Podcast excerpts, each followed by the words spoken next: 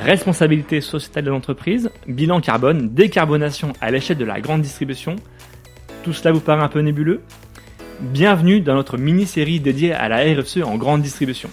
À travers 5 épisodes, nous nous interrogeons sur la mesure de l'impact environnemental, sur l'intérêt et la façon d'intégrer la RSE à sa stratégie et tentons de nous projeter sur les perspectives de décarbonation de la grande distribution.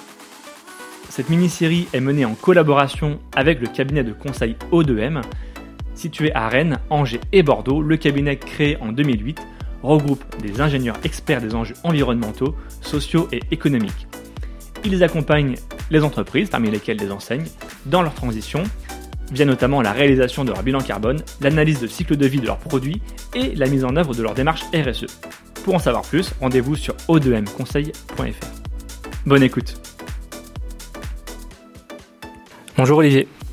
Bonjour Joël. Vous êtes le dirigeant fondateur d'O2M, un cabinet de conseil en ingénierie d'impact environnementaux sociaux créé en 2008. Et vous êtes un précurseur quand même. Ça consiste en quoi ODM aujourd'hui? Précurseur, je sais pas, mais oui, il y a 15 ans, on n'était pas beaucoup à adresser le sujet entre euh, la RSE, la partie climat. Ouais. Euh, il a fallu un petit peu évangéliser le marché puisque euh, j'étais dans le tout premier à être habilité en méthode bilan carbone et, et j'ai même participé à, à, la rédaction de la ISO 26000, ce qui me rajeunit pas. Euh, après 10 ans d'évangélisation, nous étions 3-4. Euh, Aujourd'hui, euh, on a un cabinet de 45 personnes basé à, à Angers, à Rennes, à Bordeaux. On ouvre Rouen euh, cet été puisque on, on, a décidé de se, de se, rapprocher des territoires puisque c'est notre raison d'être. Ouais. Euh, on pense que le meilleur maillage pour trouver des solutions sur ces sujets euh, sociaux et environnementaux euh, sont les régions pour être à proximité des écosystèmes. Et on croit euh, justement aux, aux, écosystèmes en place qui doivent adresser ces sujets-là pour être beaucoup plus rapides, pour se développer. Pour ça, on a quatre grands métiers. Tout ce qui est autour euh, du bilan carbone, mmh. trajectoire de degré des, des organisations, tout okay. ce qui est euh, éco-conception des produits et des services. Ouais. On a gardé la partie euh, RSE parce qu'on va intégrer les impacts sociaux ouais. sur les territoires. Et pour aller plus vite, on a tout un département numérique, puisqu'on crée des outils, parce que notre valeur okay. ajoutée est de trouver des solutions plutôt que de collecter les données. Alors vous accompagnez les entreprises, je cite, dans le pilotage de leur transition sur toute la chaîne de valeur. C'est là aussi où c'est complexe, à la fois de l'amont euh, jusqu'à l'aval. Euh, Est-ce que vous pouvez nous expliquer comment et en quoi ça consiste et quelles sont euh, les ambitions pour les entreprises que vous accompagnez? Quand on va parler du carbone, l'impact carbone d'un yaourt par exemple, 90% de l'impact, euh, c'est la matière première agricole. C'est des choses qui sont moins visibles. Ouais. On voit les camions, on voit les usines, on voit l'emballage. On voit pas le packaging, oui. Ouais. Ouais. Et que bah, si on veut réussir, c'est qu'il faut aligner tout le monde. Il faut partir de la fourche à la fourchette euh, si on parle de l'agroalimentaire. Si on parle du minéral, euh, on est chez des carriers. Donc jusqu'à l'extraction de la pierre, de la pierre jusqu'à fabriquer un bâtiment. Parce que si chacun travaille de son côté, on n'arrive pas à atteindre les objectifs. Il faut casser les silos. Ouais. Et on fait ça depuis, euh, depuis le début, puisque quand on a démarré avec des clients comme Sojason, avant que ça s'appelle Olga, ouais. on avait euh, l'impact environnemental du soja brésilien. Donc nous, on a mis les bottes, et puis on était dans les fermes pour reconstituer en fait l'impact du soja made in France. Okay. C'était le démarrage des méthodologies.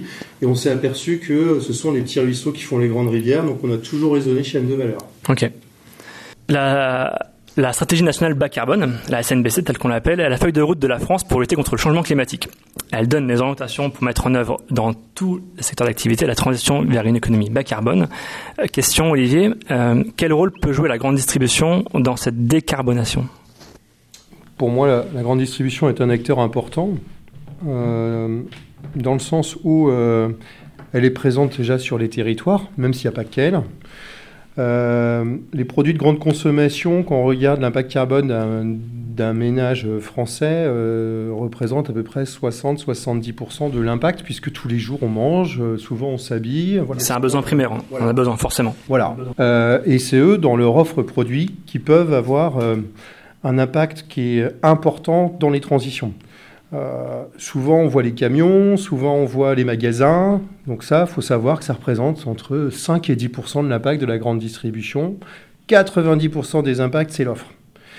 Euh, c'est là que, en, faisant évoluer l'offre, en faisant l'offre de manière globale ou même à l'intérieur de l'offre, faire évoluer un certain nombre de pratiques euh, de production, de transformation ou d'autres euh, des produits, on peut atteindre euh, un certain nombre de résultats qui vont rejoindre en fait ces trajectoires de degrés qui est attendue.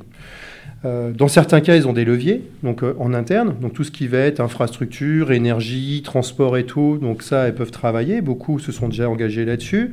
Quand elles maîtrisent leurs recettes produits, parce que ce sont les marques distributeurs, elles ont levier pour le faire. C'est beaucoup plus délicat sur euh, la partie en fait des marques nationales puisqu'elles ne peuvent pas en fait imposer en fait un certain nombre de pratiques. Maintenant, ce sont à ces producteurs de marques nationales d'avoir en fait leur logique en fait bas carbone par rapport à ça. Vous disiez sur euh, l'empreinte carbone, 5% c'est le transport, enfin l'infrastructure, etc. Pourtant c'est là où elle agit le plus. Étonnamment, c'est là où elle communique le plus et 95% c'est l'offre. Est-ce qu'on peut revenir sur les 5 premiers pourcents d'abord? Quels sont les différents leviers aujourd'hui que la grande distribution met en place pour, euh, pour réduire son empreinte carbone? Sur la partie énergie, ça a été bien adressé. Il y a eu des initiatives dans la grande distribution comme Périferme, euh, portée par euh, historiquement Thierry Cotillard, là ça vient de changer. tout ce qui est refroidissement, tout ce qui est mise en place d'ombrières et tout, donc ça c'est plutôt bien adressé. Et c'est pas que de la com, c'est parce que c'est plus facile, vous êtes chez vous. Voilà. Alors que quand vous n'êtes pas chez vous, c'est un peu plus compliqué, ce qui se passe chez les industriels ou les autres. Euh, après, il y a la mobilité des gens qui vont se déplacer. C'est un peu soumis en fait euh, dans les territoires. C'est pas simple. Les territoires ruraux où elle est présente, bon, on n'a pas toujours les infrastructures pour le faire. Après, il y a la mise en place d'un certain nombre d'outils et de moyens pour se déplacer différemment dans les grandes zones. Donc ça, elles l'ont adressé. Après, ben, sur euh, le mix produit, les catégories de produits, euh, il y a l'enjeu entre ce qui se vend, ce qui est acceptable par le consommateur. Il y a des questions aussi au peuvent avancer hein, sur les promotions ou d'autres parce qu'elles ne sont pas toujours fléchées. Euh, ah, c'est plus compliqué puisque là, il faut travailler ensemble, il faut coopérer. Enfin, ça, c'est un gros sujet. On, on entend finalement peu d'enseignes qui travaillent leur offre, en tout cas pour la rendre plus responsable. Quels sont les leviers? Alors, on peut parler du local, on peut parler du bio, on parle du vrac. C'est très vaste finalement ce sujet et comment finalement euh, l'adresser? Alors, un, déjà, ils ne savent pas trop. C'est-à-dire qu'aujourd'hui, mais c'est pas qu'ils savent, c'est qu'ils n'ont pas les outils pour bien comprendre. Euh, aujourd'hui, euh, quand vous achetez un produit, vous avez son emballage, ses approches nutritionnelles, vous avez son prix et tout, mais vous n'avez pas ses consommations d'eau, son impact carbone et tout. Donc la prise de décision elle peut être délicate puisqu'ils ne voient pas. Donc un, c'est comment demain ça rentre en fait dans euh, tout ce qui est information produit, d'avoir ces éléments-là. Donc même en voulant bien faire, ils ne peuvent pas toujours piloter. Les seules grilles de lecture, ce sont les labels. Mais un label, ça ne permet pas toujours de piloter ça. Donc euh, elles ne le savent pas. Alors ce qui est intéressant, c'est que les entreprises s'y attachent, on voit un certain nombre d'initiatives pour mieux connaître en fait ces impacts-là. Il faut amener un petit peu de science. Euh, il y a beaucoup de croyances, donc il faut, un petit peu amener ça. Il faut accepter que ces méthodes aujourd'hui, bah, elles ne sont pas toujours parfaites, mais on a au moins les tendances. Donc euh, ça, c'est une façon d'agir pour aller un peu plus loin sur l'offre produit. Et puis, ben, il y a des grandes structures, des grands groupes qui sont déjà habitués ou rompus à l'exercice. Et malheureusement, les PME, les TPE n'ont pas toujours les moyens, en fait, d'amener, euh, ce type d'information-là pour aider à la décision. Après, euh, quelques grammes de CO2 sur un yaourt par des milliards, eh ben, on arrive quand même à atteindre des résultats qui peuvent être importants. Donc ça, c'est tout l'écosystème qui doit monter en culture, en outils, en compétences, en formation, pour pouvoir en fait amener ce type d'information pour décider en conscience. le responsable au final, c'est le distributeur. C'est toujours facile de, le rendre responsable, mais pourquoi ça serait pas l'industriel? Est-ce que comment le rendre plus responsable l'industriel? Mais il y a des industriels euh, avec qui on travaille depuis 10 ans qui sont sur ces initiatives-là. C'est toujours un problème de communication. Nous, on a formé des acheteurs de la grande distribution parce qu'en fait, ils ne savaient pas en fait, lire ça. Parce qu'il y avait des industriels qui avaient des initiatives.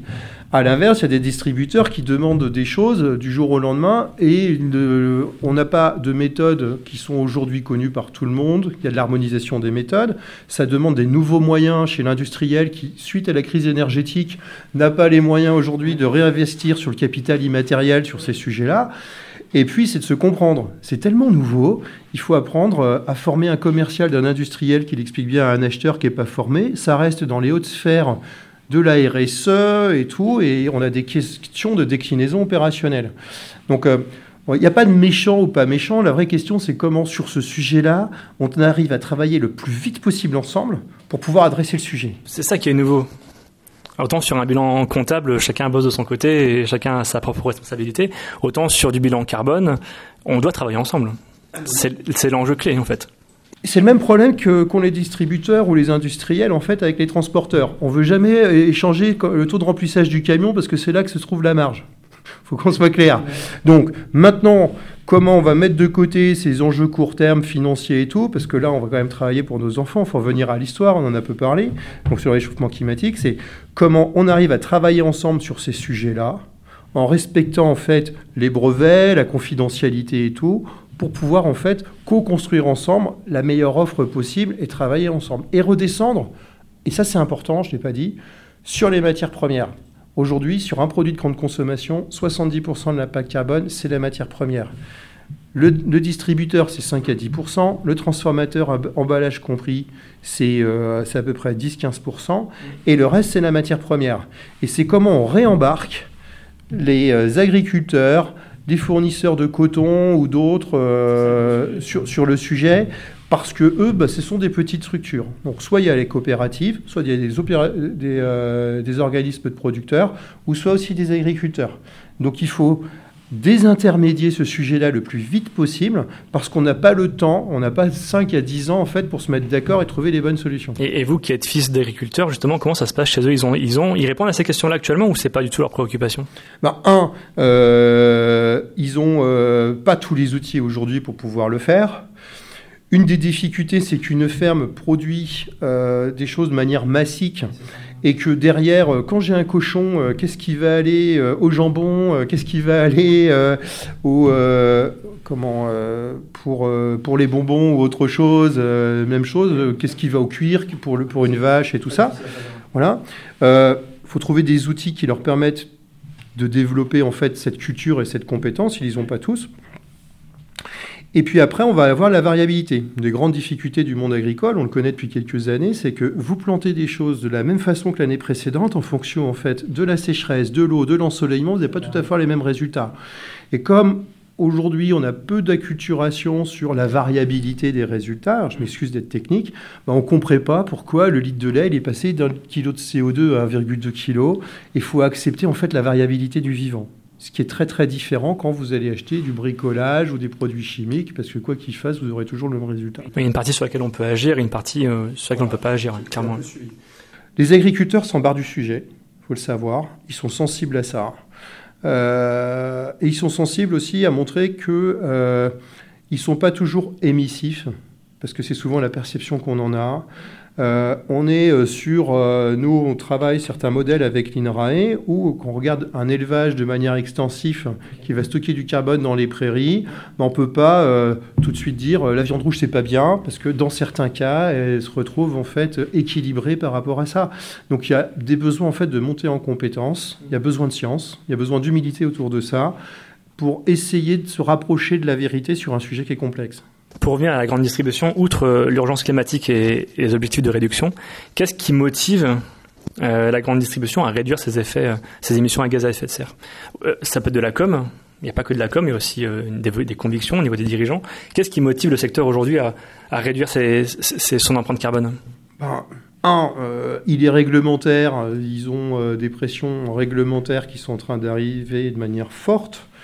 Deux. Alors pression réglementaire, c'est laquelle? C'est législative ou euh, Il y a la loi climat, il y a la loi AGEC. Euh, on va rentrer dans des éléments coercitifs. On a aussi euh, les financeurs. Il faut savoir que aujourd'hui, tout, tout, fonds d'investissement est responsable à hauteur de ses participations. Donc, si vous êtes un, un acteur qui, faisait, qui fait un million de tonnes de carbone et qui a un fonds d'investissement à hauteur de 30%, les 300 000 tonnes de carbone vont rentrer dans le fonds d'investissement, dans son reporting. Ce qui fait qu'il y a un devoir de reporting qui est en train de s'accélérer fortement. Donc les banques aujourd'hui sont demandeuses de ce genre de bilan justement pour... Ok. Mais qui a décidé ça? C'est l'Europe ou c'est la, la loi AGEC? C'est l'Europe, plus euh, la loi climat qui commence à, mettre la finance dedans. On ne peut plus financer des choses qui sont à l'encontre de la loi. Ah oui, ok. Donc, à partir de ce moment-là, il y a une obligation de reporting. Plus les banques sont en train, on échange avec euh, un certain nombre d'entre elles aujourd'hui, vous font des prêts à impact. C'est-à-dire que votre taux d'intérêt, il n'est pas le même si vous respectez ou pas en fait les trajectoires de degrés. Vous avez des bonus. C'est-à-dire que si vous êtes bon d'un point de vue environnemental, au lieu de payer 2 points d'intérêt, c'est pour caricaturer, ça vous fait que 1% de taux d'intérêt. Donc ils ont besoin de rendre compte. Deuxième point, euh, c'est que y a, comme beaucoup de métiers en ce moment, il y a l'attractivité des talents. Ben, ça parle aux gens qui postulent de rentrer dans une enseigne ou euh, dans une organisation en fait qui respecte ça. Euh, et puis après, il y aura le consommateur. C'est-à-dire le consommateur, à un moment, il sera pas, il va chercher en fait à, pour nous, avoir une offre produit en cohérence par rapport à ça. Ce qui lui manque aujourd'hui, c'est de la confiance, parce que il est toujours un petit peu, il toujours un petit peu peur des grands méchants entre guillemets. Euh, il n'a pas les outils de lecture. Aujourd'hui, on ne sait pas comment en fait arbitrer si un produit va être compatible ou pas avec les trajectoires de degrés. Voilà. Et puis après. Euh, pense que certains vont rentrer dans des stratégies de produits euh, moins transformés, plus proches du monde agricole, comme on voit euh, la communication récente d'Auchan par exemple sur circuit court, je pense qu'elle a, ou euh, d'autres vont avoir des produits peut-être faits à l'étranger, plus transformés ou d'autres, parce qu'ils vont répondre à l'inflation. Et la difficulté dans les quelques mois à venir, c'est l'arbitrage entre inflation et en fait transformation environnementale.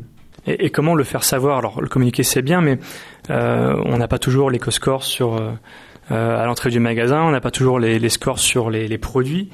Comment le faire savoir finalement au client? Parce que le bilan carbone, il n'est pas, il, est pas communicable. Enfin, il n'est pas comparable d'une entreprise à l'autre. Finalement, comment faire son choix? Il y a un bilan carbone, qu'on soit clair sur la terminologie, c'est l'impact carbone d'une organisation. L'entreprise. d'une entreprise. Et même nous, quand on a travaillé avec des entreprises, on a une variabilité de 20 à 30% d'une entreprise à une autre, de la part de, du, même secteur d'activité qui fait les mêmes produits. Ça dépend de la taille de l'entreprise, ça dépend de son bassin de production, son bassin logistique et tout ça. Et on ne peut pas faire une simple règle de 3 en disant je divise par le nombre de produits, ça vous fait l'impact carbone d'un produit. Donc ça c'est voilà. Donc euh, on part sur l'analyse de cycle de vie, sur l'affichage des produits de grande consommation. Pour ça, il y a une initiative, euh, il y a eu des initiatives privées, euh, l'EcoScore euh, porté par Yuka, il y a le Planet Score qui est porté par l'UTAB et tout ça, et il y a l'Europe qui travaille sur ce qu'on appelle la PEF pour Product Environmental Footprint pour au niveau européen.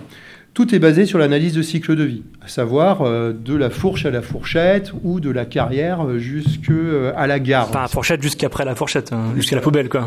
Hmm. Voilà. L'autre point, c'est que ces approches-là ne parlent pas uniquement du carbone, mais on va parler d'autres indicateurs, consommation d'eau, particules fines et tout ça, parce qu'on doit être vigilant à ce qu'on appelle les transferts d'impact. C'est aujourd'hui en fait une méthode qui est, même si elle date de 1990, qui était très très peu en fait utilisé par les industriels, et tout, qui était plutôt confidentiel pour euh, ceux qui euh, travaillent depuis 10 ans sur ces sujets-là. Et tout le monde n'a pas les moyens en fait de, faire ça. Donc il y a une lacune aujourd'hui d'information chez, euh, chez les industriels, chez les agriculteurs sur la chaîne de valeur. il y a des méthodes qui sont en train de se construire. La bonne nouvelle, c'est que ça va vite. L'harmonisation va vite, la recherche travaille sur ces sujets, il y a des cabinets comme nous et tout. Donc on a besoin d'un peu plus d'informations pour arbitrer en conscience. Et que quand vous avez que trois fournisseurs qui ont l'information sur les cinq, bah, les deux autres, s'ils les ont pas, vous avez un risque de mauvais arbitrage, ce qui crée un peu d'inertie, il faut l'accepter aujourd'hui. Donc il euh, faut aller vite tout simplement sur ces sujets-là. Alors, si je m'appelle Système U au champ marché, peu importe quelle enseigne, euh, comment je fais concrètement pour décarboner mon activité? Vous avez parlé tout à l'heure des circuits courts. Est-ce que c'est une introduction à l'épisode qu'on va enregistrer tout à l'heure euh, Est-ce que c'est une solution euh, le local? Et concrètement est-ce qu'il y a d'autres actions qu'on peut mettre en place? Alors, circuit court et local, pour moi ah, c'est différent, encore différent. Oui, voilà. Bien sûr, un produit qui est fait localement. ça m'intéresse la définition du coup, ce que je creuse le. Qu'est-ce que c'est que le local? Est-ce que le local c'est 50 km Est-ce que c'est 300 chacun km Chacun a sa définition. Ce qui est sûr, c'est que si un produit il est moins transporté, sur cette partie-là, il aura moins d'impact. Après, si on a une usine qui tourne euh, sur du fuel ou à cause de la crise énergétique a remis en route des groupes électrogènes, c'est ce qui s'est quand même passé depuis le début de l'année au niveau du prix de l'électricité, même si elle a 50 km, quelquefois on n'a pas les bons arbitrages. Donc, ce qu'on disait plus, quand je parlais de circuit court, parce que c'était une communication de champ récente, c'est comment je désintermédie le plus vite possible et que j'enlève des étapes de transformation, de suremballage, pour pouvoir avoir un produit plutôt raw, proche en fait de sa production initiale. raw, vous l'écrivez comment? R-A-W. C'est la partie très primaire en fait, avec moins de transformation. Donc la question, c'est l'ultra-transformation qui peut poser un certain nombre de sujets et la désintermédiation parce qu'on arrive sur des flux logistiques aujourd'hui où ça va partir sur une centrale qui va revenir sur un autre. Donc le, le local peut avoir cette approche-là. Après, on peut avoir des produits qui viennent de plus loin, qui sont bien transportés avec des nouvelles technologies de transport, par le train, par du biogaz ou autre chose, qui finalement, quand on regarde le bilan à la fin par rapport à un produit qui fait que 50 km, mais avec un vieux camion qui consomme énormément, voilà. Nous, on a la froideur en fait du calcul euh, quelque part et trouver des actions à partir de ce calcul. J'aime à dire, on met un peu de science dans un monde de croyances. L'idée, c'est pas de juger, c'est de donner à tous les acteurs de la chaîne de valeur à quel endroit ils sont les plus efficaces pour avoir tout de suite les meilleurs effets de levier. On aime bien dire raisonnons au coût d'abattement de la tonne de CO2 dans la réflexion en fait industrielle ou d'achat. Et concrètement, ça se matérialise comment? Est-ce qu'on tourne des intermédiaires? Est-ce qu'il faut simplifier la mise en relation producteur-distributeur, par exemple? Ça peut faire partie des, des, clés, oui. Voilà, parce que quelquefois, on ne sait pas qu'on peut avoir des productions qui sont pas si loin que ça. Quelquefois, euh, en donnant la perspective de, euh, contrats plutôt long terme, ce que nous, on s'aperçoit, c'est que faire des contrats à trois ans, qu'on se met même à proximité ou d'autres, alors je réponds peut-être pas à la question, c'est que ça permet de donner un peu plus de visibilité sur les investissements et la façon dont on va adresser l'offre produit ou autre par rapport aux distributeurs. Donc ça, c'est des éléments qu'on trouve importants, c'est de construire dans le temps long pour pouvoir investir au bon endroit ou développer des gammes de produits L'avantage, si on revient de la proximité et du local, c'est que vous êtes sûr en fait que l'économie va rester locale. Pour nous, il est beaucoup plus là. Et on n'a pas une corrélation systématique, plus proche, moins d'impact. C'est ça mon propos. Ce qui peut être contre-intuitif. Si je rebondis sur les circuits courts et sur l'offre locale, on, a parlé des distributeurs, mais on peut aussi, on peut aussi se dire que les. Moi, je viens de Nantes, il y a beaucoup de maraîchers autour de chez moi. Euh, on peut se dire finalement, est-ce que eux ne, devraient pas aussi avoir leur propre système de distribution? Euh, qui justement en, supprime carrément le transport. Est-ce que c'est pas une piste aussi, même si le consommateur finalement il ferait il prendrait sa voiture pour plusieurs points différents pour, pour se nourrir en fait. Alors, si, si on raisonne d'un point de vue climat, on a une corrélation entre la masse et l'impact. C'est très clair qu'on n'aura pas sur la toxicité aquatique ou d'autres. C'est-à-dire plus vous avez de masse, plus vous avez d'impact. Euh, ce que vous dites est très vrai, c'est quelquefois ben, la personne va se déplacer à un seul endroit en termes de mobilité pour le faire une fois dans la semaine et que cet impact-là, même s'il fait 10-15 km, qui peut être optimisé, ben, plutôt que de le faire 50 fois euh, où je caricature pour aller récupérer tous les produits, donc ce qu'on appelle, nous, le transfert d'impact. Donc, euh, est-ce que demain, on va se retrouver avec, euh, plutôt, je crois plus, à, si vous parlez de maraîchage et tout, que eux se mettent en commun pour avoir une zone rien que pour eux sur la partie maraîchage?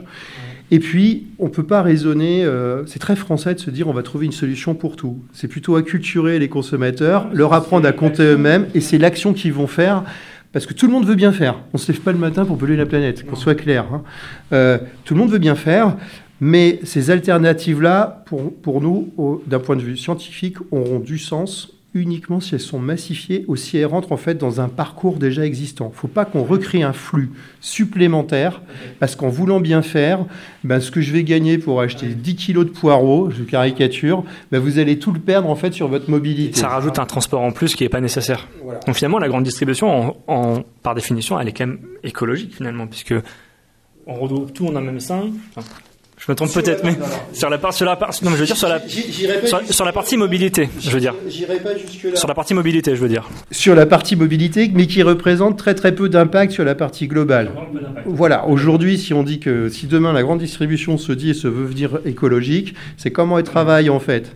Ces marques distributeurs, comment elle, remet en fait? Toute la partie anti-gaspillage plutôt chez elle, plutôt que de faire des, allers-retours pour envoyer ça au Resto du Cœur. Moi, j'ai jamais compris que les Restos du Cœur n'étaient pas en fait au, pied d'un hypermarché. Parce qu'on crée un flux qui est ailleurs avec la loi euh. Bref, c'est un autre sujet. Euh, aujourd'hui, c'est son mix produit, sa cahier des charges et son influence. Et peut-être que demain, elle devra peut-être bannir dans ces catégories de produits comme elle l'a déjà fait sur, certains sujets, euh, des produits qui peuvent être trop émissifs ou incompatibles en fait pour atteindre ses objectifs. Ce qu'il faut avoir en tête, elle doit faire en moyenne moins 30% d'impact sur 2030, à savoir dans 7 ans. Quand vous ne maîtrisez que 5% en interne de la chaîne de valeur, vous ne pouvez pas y arriver seul. Il y aura deux façons de le faire. Certains vont exiger, vont dire si vous n'êtes pas compatible, vous n'êtes pas référencé. Ce qui est assez violent. Le discours qui a été tenu par Carrefour en disant les 100 premiers euh, fournisseurs de, qui ne seront pas compatibles en 2026 sur la trajectoire de degrés auront des difficultés de référencement. Ça a été annoncé. là, on parle vraiment de relations fournisseurs-distributeurs. Distributeurs. C'est-à-dire que le fournisseur n'a pas une gamme de produits. Voilà. Après, donc là, on exige. Je pense que il faut accompagner pour aller vite. Faut pas être dans un rapport de force. Faut pas dire je vous soumets ça. C'est comment je vous aide à court et moyen terme à co-construire ensemble une offre parce qu'on aura cette fidélité-là. Et ça, ça tient qu'à moi. Hein. Je prends position sur le sujet. Mais je pense qu'il faut plutôt aider au vu des enjeux que de rentrer en fait en confrontation sur ces sujets-là, puisqu'on va dépenser de l'énergie en fait contre plutôt qu'avec. Et ça va être la capacité à travailler ensemble avec les PME, avec les industriels, avec des réseaux déjà engagés, hein, comme la FEF ou d'autres, qui sont prêts à, avancer sur ces sujets-là. On a des industriels qui sont prêts. Et comment ça se passe? C'est un partage de données qui se fait entre les deux? Concrètement, comment on fait pour justement euh, pouvoir le mesurer concrètement et aider tout le monde? Il faut des outils en place. Alors, un, il faut des outils. Il va y avoir soit euh, des industriels qui vont mettre à disposition un certain nombre d'informations qui seront vérifiées, certifiées ou d'autres qui feront acte pour pouvoir le faire. On voit d'autres initiatives qui nous paraissent euh, plus compliquées où euh, certains distributeurs demandent aux industriels de déposer leurs recettes, leurs leur transport, leurs emballages, et c'est eux qui calculent. Euh, je vois pas, euh, on est breton nous, euh, je vois pas INAF mettre à disposition sa formule secrète, vous voyez ce que je veux dire. Donc je pense qu'il faut plutôt faire confiance aux écosystèmes et à tout ce qu'il y a en place pour pouvoir en fait garantir que d'avoir des plateformes où on va tout mettre sur un outil. Voilà, c'est notre vision parce qu'on va créer des crispations ou des gens qui vont pas vouloir mettre à disposition leur savoir-faire du jour au lendemain à disposition de la grande distribution. Vous semblez bien connaître le, modèle Auchan Farmterix, alors je ne le connais pas du tout. Est-ce que vous voulez en dire quelques mots ou pas? Euh, Oui, on a travaillé avec eux euh, sur, euh, sur un outil qu'on a développé qui s'appelle Farmterix.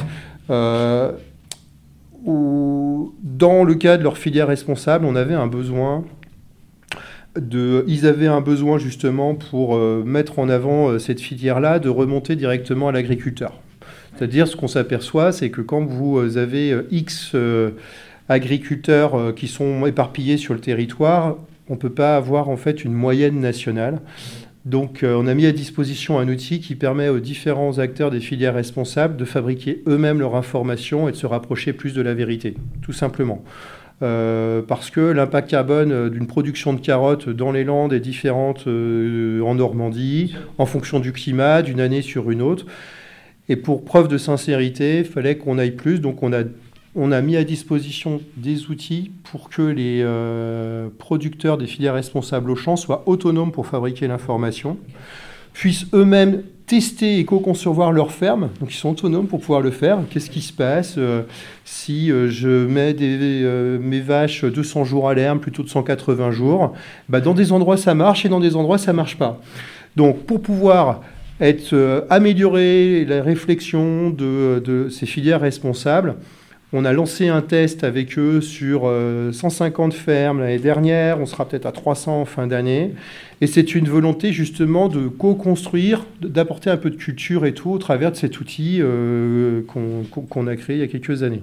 Super intéressant. Euh, dernière question, on a beaucoup parlé de la grande distribution, des fournisseurs. Euh, on va aussi parler des consommateurs qui eux aussi ont leurs responsabilités. Euh, L'affichage environnemental se profile sur les produits. Est-ce que vous pouvez nous dire en quoi ça va consister et est-ce que c'est vraiment utile pour les, consommateurs? Là, il y aura peut-être des choix de société. donc nous, on est plutôt chez O2M, des ingénieurs, des docteurs, des scientifiques on, aime bien les choses un peu techniques. Alors ça embête tout le monde parce que euh, c'est comme pour le Nutri-Score. On veut ABCDEF et on ne veut pas dire euh, les calories, les protéines et tout. Euh, l'affichage environnemental, on, a, on va peut-être avoir un risque, ça ABCDEF. Nous, on pense qu'il faut plutôt éduquer que de dire il pèse 20 kg de CO2 qu'il euh, a consommé 3 litres d'eau et tout. Euh, voilà, je fais le parallèle Nutri-Score et tout ça parce qu'on peut amener, euh, en mélangeant des torchons et des serviettes, les enjeux du climat ne sont pas les mêmes enjeux que la biodiversité et ne sont pas les mêmes enjeux en fait que la toxicité aquatique. Donc ça, c'est notre position. dans l'affichage environnemental, ces données seront existantes. Après, comment le distributeur va l'exprimer? Est-ce qu'il fera une note? De simplification, de vulgarisation, ou est-ce qu'il y aura un rôle plutôt d'éducation? Moi, je pense que le consommateur, on doit le rééduquer sur ces sujets-là. Euh, c'est la façon dont on voit les choses. Après, peut-être qu'il y aura besoin des deux. On aura le consommateur qui a besoin d'une grille de lecture très très rapide, en un dixième de seconde. Il faut le ABCD. Et après, comment on va fournir en fait le détail de ce calcul pour ceux qui veulent aller un peu plus loin? Euh, ce qu'il faut juste éviter, en fait, c'est d'adresser ces sujets-là en disant comment je passe de B à A sans prendre conscience de la finalité de ce qu'on veut faire. Pour moi, le point de vigilance, il est là. Et là, on a un travail aussi, quand on parlait de chaîne de valeur de production, on a une chaîne de valeur de la connaissance et de la communication. C'est comment des services RSE, de la grande distribution, arrivent à former les services achats, qui arrive à parler avec les industriels. Et puis, euh, si on veut aussi atteindre ça, il y aura peut-être des modifications, même RH en fait, de cette chaîne de valeur. C'est comment en fait un acheteur n'est plus objectivé uniquement que sur euh, ses gains et ses savings, mais dans son offre produit parce qu'il va pouvoir le faire et tout. Voilà. Et là, on commence nous à avoir là euh, quand on travaille des, des distributeurs, euh, où euh, techniquement on est OK, scientifiquement on est OK, bah après maintenant c'est au RH de commencer à travailler, puisque c'est un changement de paradigme sur les de formation, de d'acculturation. Et, et pour moi c'est la même chose que sur le consommateur. Après le consommateur, eh ben, les nouvelles générations sont de plus en plus sensibles à ça. On a un vrai travail de vulgarisation, de les gens savent combien coûte une baguette, savent combien coûte une voiture, savent combien coûte une maison. Alors, l'impact carbone d'une baguette, l'impact carbone en fait d'une voiture, alors là, on part de zéro. Donc, il n'y a pas de référentiel. Et ça, c'est euh, le monde des médias, le monde des scientifiques, le monde de l'éducation, c'est tout le monde. Il y a un changement de paradigme. Il va falloir qu'on apprenne à compter d'un point de vue environnemental. et puis il faut que tous les chiffres s'harmonisent aussi. Parce que tout le monde peut dire un petit peu, on peut tricher sur les chiffres, pas truquer, mais les chiffres, on peut toujours dire un peu ce qu'on veut. Bah, c'est normal puisque les gens n'ont pas, ont pas développé leur. Il faudra, Et on faudra harmoniser. c'est même nous, hein, si nous on dit une, bêtise, euh, comme ils ne savent pas, ils n'ont pas de référentiel. Donc il y a du contrôle. Tout le monde est en train de se former sur ces sujets-là. Il y a la loi climat qui interdit le greenwashing c'est peut-être pas assez rapide pour des gens comme nous qui existons depuis 15 ans, mais pour d'autres, c'est beaucoup trop rapide, il faut l'avoir en tête. Euh, tout le monde court après le temps. Donc, c'est en mettant du numérique un petit peu pour aller plus vite, les nouvelles technologies, mais pas trop, parce qu'on est sur des sujets où on a besoin de temps pour expliquer, pour trouver les nuances, parce qu'on est dans un monde aussi où on doit amener de la nuance. Et ça, ça, demande en fait euh, de l'éducation et tout. Donc, euh, nous, on y croit. On a surtout l'avantage de voir 15 ans d'évolution. Parce que depuis 15 ans, on est là. Donc ça va dans le bon sens. Euh, ce qu'il faut garder quand même en tête, c'est que on peut pas dire il y a qu'à Faucon sur ces sujets-là, et il faudra en fait que chacun euh, ait développé en fait sa capacité cognitive à se dire dans mon système à moi, ça c'est peut-être pas la bonne solution, comme pour l'histoire du maraîchage à Nantes, et que les gens développent leur libre arbitre par rapport à ça. Vous étiez un peu précurseur il y a 15 ans, ce qui peut paraître fou à un moment où la, planète n'était pas une vraie préoccupation. Pourquoi avoir créé euh, ce cabinet et quelle était votre conviction euh, au départ de la création de cette entreprise? Euh, moi, rapidement, j'ai vécu l'ascenseur social, je viens du monde agricole, j'étais fait pour l'école, j'ai eu des responsabilités assez jeunes, et puis toujours attaché à la ferme familiale. Et euh, prochaine, l'étape de ma vie était de créer. Donc le jour de mes 30 ans, euh, j'ai créé. Et venant de la ferme, c'est là qu'on avait les premiers effets visibles en fait du réchauffement climatique. Alors que je suis en Bretagne, je le répète, euh, la ferme qui a Parcy à côté de Fougères. on voyait des choses qui commençaient à arriver. Donc je crée et quitte à le faire, on, crée quelque chose autour de tout ce qui est à l'époque du développement durable. Donc, qui était à la mode, c'était même avant les Grenelles de l'environnement de, Sarkozy, c'était un peu au début. Euh, donc un des premiers habilités en Bretagne sur la méthode bilan carbone. Euh, j'ai contribué à la norme ISO 26000 qui était à son origine en, RSE au démarrage.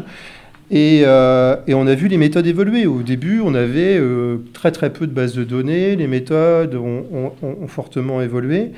Et puis ben, pendant quelques années, on est resté quelques-uns, 3-4, hein, pas beaucoup, 3-4, à, à, évangéliser, parce que ça marche, ça n'existera pas, voilà. Et puis, ben, il y a eu euh, les différentes COP, euh, il y a eu les Grenelles de l'environnement, il y a aussi euh, les faits.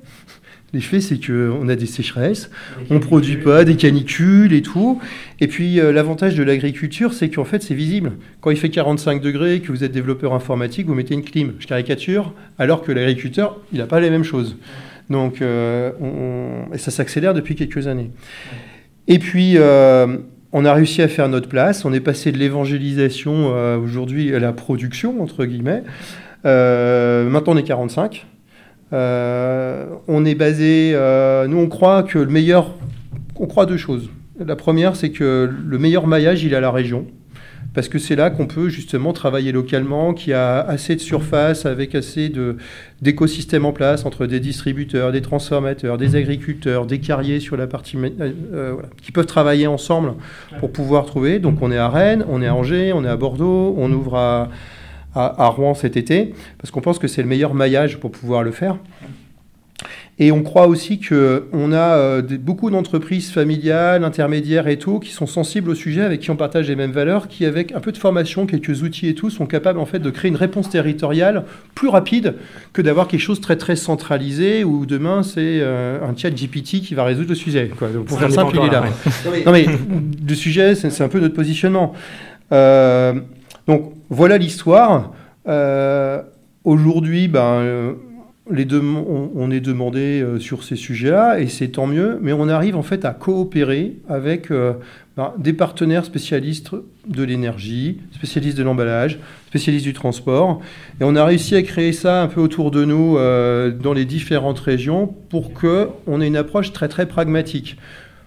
ça fait 15 ans qu'on explique les problèmes du climat on en a un peu marre. Donc nous, on est, on est passé justement, quand on se dit maintenant euh, bureau d'ingénierie, c'est euh, on met les mains dans le cambouis, on est dans le dur, on essaie d'être pragmatique dans les solutions et tout, parce que je pense que tout le monde en a pris conscience. Euh, les médias prennent le relais. Quelquefois, il faut un peu plus de science malgré tout. donc on se concentre à faire, parce qu'on n'a plus le temps. On n'a plus le temps.